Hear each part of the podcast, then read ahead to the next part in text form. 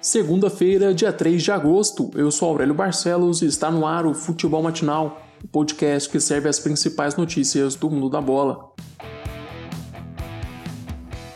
Este episódio começa com os dois jogos das semifinais do Campeonato Paulista. Às 4 horas da tarde, o Timão recebeu o Mirassol na Arena Corinthians e bateu a equipe do interior por 1 a 0, resultado que garante o Alvinegro na final do Paulistão.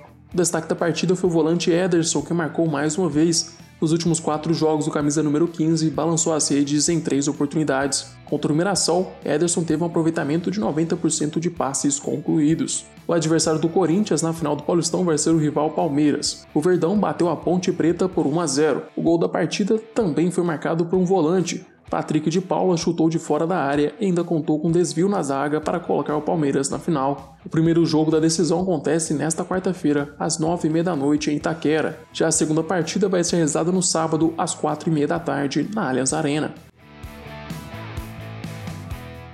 Pelo gauchão, Inter e Grêmio se enfrentam na final do segundo turno. O tricolor gaúcho passou sufoco para se garantir na decisão. Os comandados de Renato Portaluppi venceram o Novo Hamburgo por 4 a 3 em Porto Alegre. O gol da classificação veio nos pés de Luciano, que marcou aos 45 minutos do segundo tempo após a dupla de zaga do Novo Hamburgo bater cabeça e a bola sobrar para o atacante gremista. Enquanto isso, o Internacional se classificou com facilidade, no duelo contra o Esportivo, o Colorado abriu 3 a 0 com 13 minutos de jogo. Na segunda etapa, o meia Bosquilha deu números finais ao jogo. Internacional 4, Esportivo 0.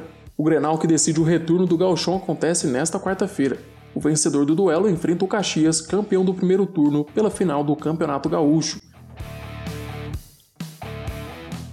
Este domingo também foi de semifinais pelo Campeonato Mineiro. No primeiro duelo do mata-mata, a Tombense venceu a Caldense por 1 a 0 com um belo gol de falta do lateral esquerdo João Paulo, e agora está um passo da decisão do Mineiro.